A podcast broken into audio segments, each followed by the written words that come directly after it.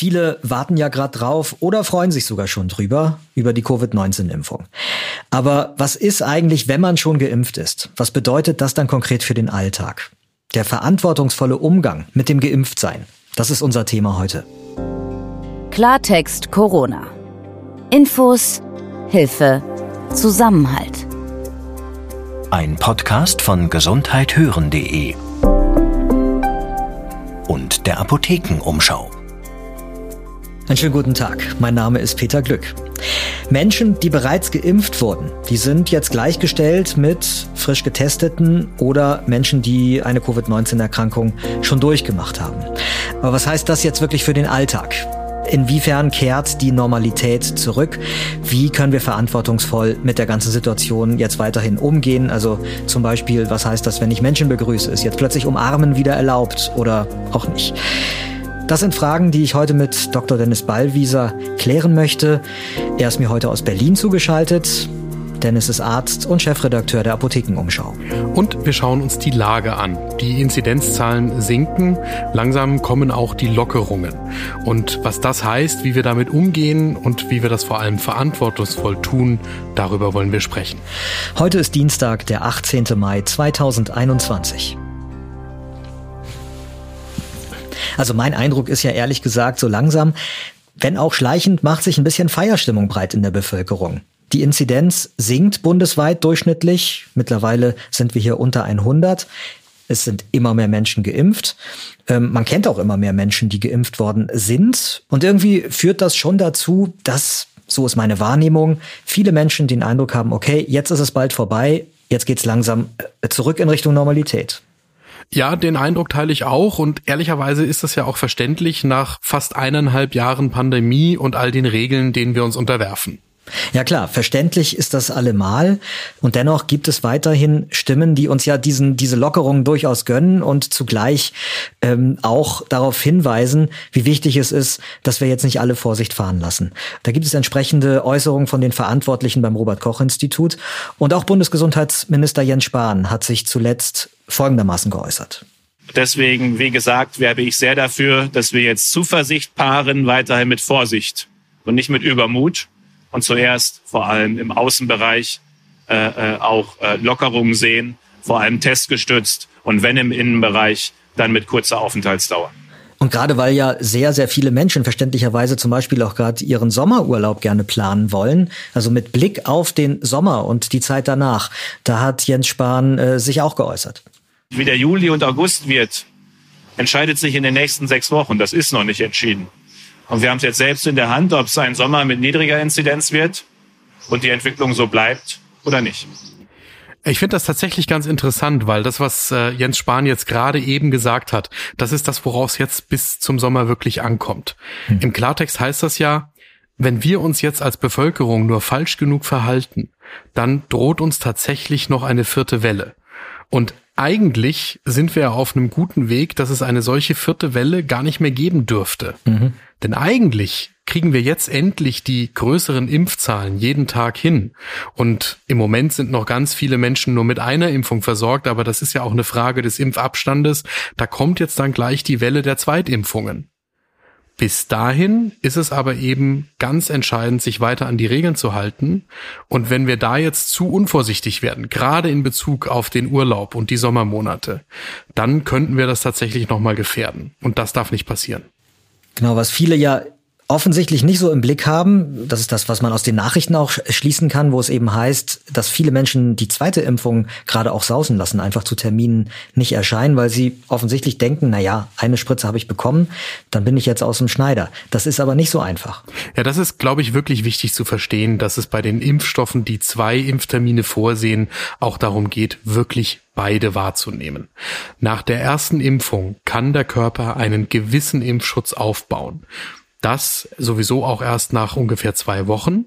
Und der ist aber eben nur ungefähr halb so stark und gut dieser Impfschutz, wie wenn ich beide Impftermine wahrgenommen habe. Und dann dauert es nach dem zweiten Impftermin auch nochmal zwei Wochen, bis ich den vollständigen möglichen Impfschutz genieße. Und das muss das Ziel sein, dass alle, die sich impfen lassen, dahin kommen. Und trotzdem ist die Stimmung vielerorts gerade eher äh, so, dass es Richtung Entspannung geht. Das nehme ich zumindest persönlich so wahr. Und ich hatte jetzt zuletzt auch immer wieder mal Situationen, wo ich das Gefühl hatte, ich bin mittlerweile fast der Einzige, der das mit der Maskenpflicht ernst nimmt, ehrlich gesagt. Zum Beispiel die diversen Paket- und Postboten, äh, die zu mir nach Hause kommen im Hausflur, ähm, tragen jetzt eigentlich keine Masken mehr. Spediteur war kürzlich auch da. Alle laufen maskenfrei rum. Ich beobachte auch, dass Menschen zur Begrüßung ähm, auf der Straße da gerade an schönen sonnigen Tagen draußen sich dann wieder umarmen. Und ähm, ehrlich gesagt fühlt man sich dann noch so ein bisschen blöd, wenn man der ist, der sich äh, noch an die Regeln hält. Man fühlt sich fast so ein bisschen wie der Spießer. Also tatsächlich merke ich das selber, wie auch so eine Art Gruppendruck irgendwie wächst, weil man ja irgendwie auch nicht der Einzige sein will, der da so dann aus der Reihe fällt. Ne? Ja, ich verstehe das gut, was du sagst. Auch mir ist es jetzt schon mehrfach passiert, dass mir Menschen wieder so wie vor der Pandemie einfach die Hand entgegengestreckt haben zur Begrüßung. Und ich mir dann auch ein bisschen unhöflich vorgekommen bin, weil ich das eben nicht erwidert habe. Ja, genau. Und da würde ich sagen, das ist jetzt das, was gemeint ist, wenn wir immer wieder darüber sprechen, dass wir gegenseitig Rücksicht nehmen. Eine ganze Weile haben jetzt insbesondere die jüngeren Menschen und die Familien Rücksicht genommen auf die Älteren, die noch nicht geimpft waren und ja die Höchstrisikogruppe waren für Covid-19.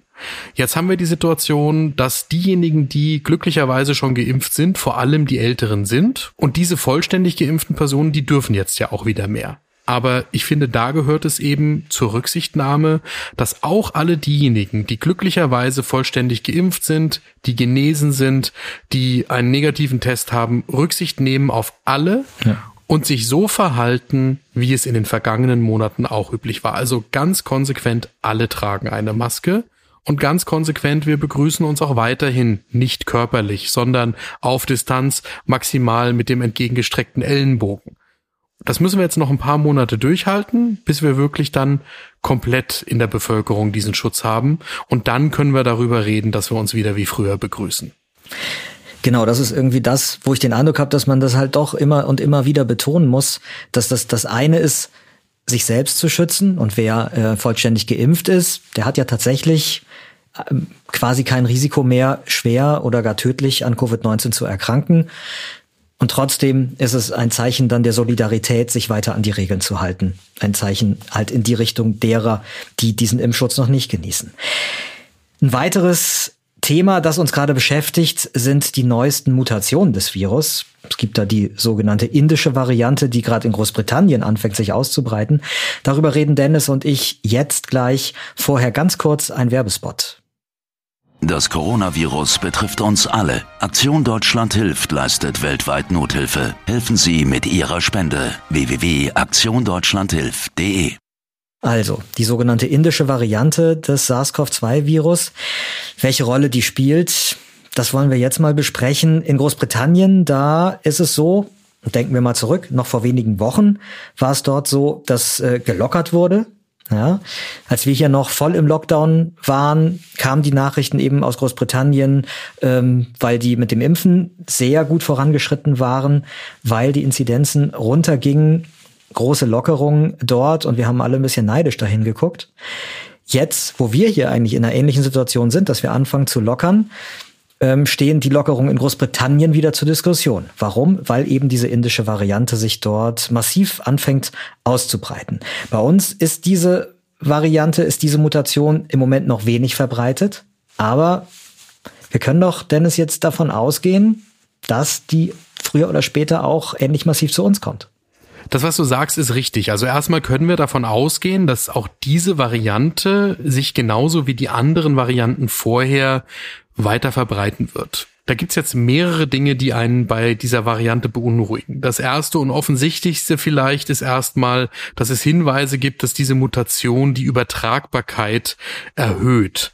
Also offensichtlich bindet diese Variante besser an unsere Körperzellen über die Rezeptoren, die dafür benötigt sind, und das erleichtert dann den Angriff auf unser Immunsystem. Und das Zweite, was beunruhigend ist, ist, dass wenn unser Körper nach den Impfungen, die jetzt verfügbar sind, einen Impfschutz aufbaut gegen SARS-CoV-2, dass es Hinweise gibt, dass dieser Impfschutz nicht so gegen diese neue Variante wirken könnte, wie das bei den anderen Varianten der Fall ist. Und das heißt, dass wir jetzt mittendrin sind in diesem Wettlauf gegen die Mutationen, von dem auch die Expertinnen und Experten in der Vergangenheit schon immer wieder gesprochen haben, mhm. weshalb es so wichtig ist, dieses Impftempo aufrechtzuerhalten und weshalb es auch wichtig ist, dass sich möglichst viele Menschen impfen lassen. Denn je schneller wir, ich sag jetzt mal, in der Bevölkerung quasi komplett durchgeimpft sind, desto schneller spielen auch diese Impfmutationen nicht mehr die dramatische Rolle, die sie jetzt noch spielen können. Genau, und das macht ja auch nochmal deutlich, warum neben dem Fortschritt beim Impfen weiterhin die äh, Verhaltensregeln so wichtig sind, damit wir eben äh, diesen Wettlauf der es ja praktisch ist, ne, äh, gewinnen. Also Mutationen des Virus auf der einen Seite und äh, die gebremste Ausbreitung des Virus und der Ausbau des Impfschutzes auf der anderen Seite damit wir einfach schneller sind als das Virus. Punkt, oder? Das ist genau richtig. Und entscheidend finde ich auch an der Stelle, es ist eben nicht okay, dass wir uns jetzt unter 100 und im Moment gerade knapp unter 80 bei der 7-Tage-Inzidenz bewegen. Wir müssen konsequent so weit runter wie nur irgendwie möglich. Und das ist genau richtig, was du sagst. Dazu zählen alle Maßnahmen. Aber jetzt blicken wir doch mal darauf, was denn, wenn man es denn rücksichtsvoll macht, möglich und äh, sinnvoll ist jetzt, wo eben dann doch immer mehr Menschen geimpft sind. Und es ist ja einfach beschlossene Sache, dass Geimpfte dieselben Rechte haben sollen, ich hatte es eingangs erwähnt, wie Genesene oder Getestete. Also zum Beispiel da, wo wieder geöffnet wird, ohne Test ins Kino gehen können oder auch ins Theater. Das ist richtig, was du sagst. Man kann sich schon noch mal vor Augen führen, finde ich.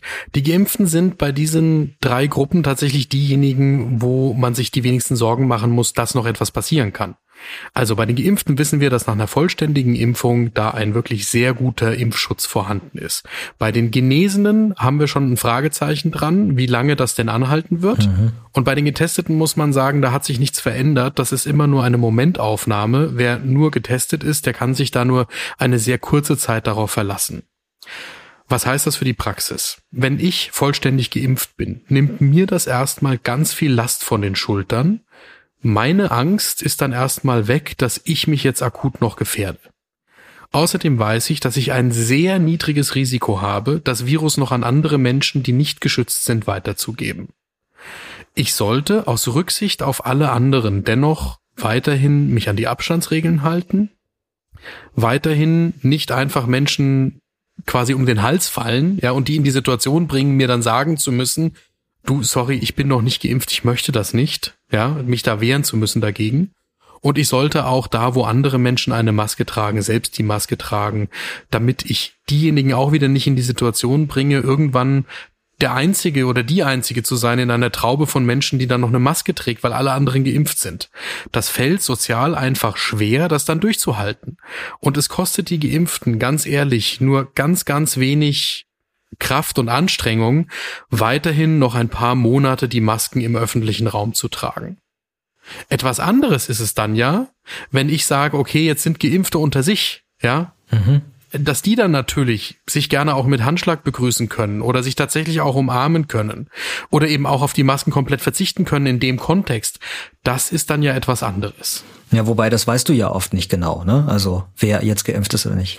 Nein, das kann ich nur da machen, wo ich da eben von vornherein dieses Wissen habe, weil ansonsten gilt das, was ich gerade gesagt habe, ich sollte Dritte nicht in die Situation bringen, dann sagen zu müssen, ich bin noch nicht geimpft oder ich möchte weiterhin vorsichtig sein. Das fände ich eben extrem unfair. Damit haben wir jetzt auch mehrere HörerInnen-Fragen beantwortet übrigens, die genau ähm, zu diesen Verhaltensregeln auch äh, uns geschrieben hatten unter redaktion.gesundheithören.de. Ich habe jetzt noch eine letzte abschließende Frage zur Impfung, weil man im Moment auch immer was über die dritte Impfung liest. Also bislang war es ja, äh, war ja die Information, es ist bei den meisten Impfungen so, dass man zweimal die Impfung braucht. Bei dem Impfstoff von Johnson Johnson reicht sogar einmal. Jetzt ist plötzlich diese Information auch im Umlauf, dass eine dritte Impfung sinnvoll sein könnte. Was kannst du uns darüber sagen? Das ist eine Diskussion, die im Moment zu Recht in der Fachwelt geführt wird, weil alle ExpertInnen jetzt schon wissen, dass alle Menschen, die jetzt in dieser ersten Phase, und zwar egal mit welchem Impfstoff geimpft werden, irgendwann wieder geimpft werden müssen. Wir können bei all diesen Impfstoffen davon ausgehen, dass vielleicht in einem Jahr, vielleicht in zwei Jahren Auffrischungsimpfungen notwendig werden. Mhm. Außerdem können wir an dieser Varianten- und Mutationsdiskussion auch sehen, dass es allein aus dem Grund schon notwendig sein kann, auch nochmal gegen andere Varianten zu impfen. Aber wie diese Schemata dann genau aussehen, also wer wann dran ist, auch abhängig davon, mit welchem Impfstoff die Person in der ersten Welle jetzt geimpft worden ist, das müssen wir noch abwarten. Also grundsätzlich würde ich sagen, ähm, was wir festhalten können, so als Quintessenz dieser Folge ist, es ist weiterhin wichtig, dass wir uns an die grundlegenden Regeln, die weiterhin gelten, auch halten, Maske tragen, Abstand halten. Selbst wenn man schon vollständig geimpft sein sollte, als Zeichen der Solidarität mit denen, die es eben noch nicht sind. Mein Name ist Dr. Dennis Ballwieser. In der nächsten Folge geht es darum, dass viele Schwangere im Moment verunsichert sind, wie sie mit dem Impfen umgehen sollen. Sich impfen lassen oder sich nicht impfen lassen. Über dieses Thema werden wir mit Dr. Maria Delius sprechen von der Klinik für Frauenheilkunde und Geburtshilfe an der LMU München. Und ich bin Peter Glück und wir freuen uns sehr, wenn Sie uns kostenlos abonnieren bzw. folgen, bei Spotify zum Beispiel oder bei Apple Podcasts. Und da können Sie uns auch sehr gerne eine Bewertung dalassen. Da freuen wir uns sehr darüber. Klartext Corona. Ein Podcast von gesundheithören.de und der Apothekenumschau.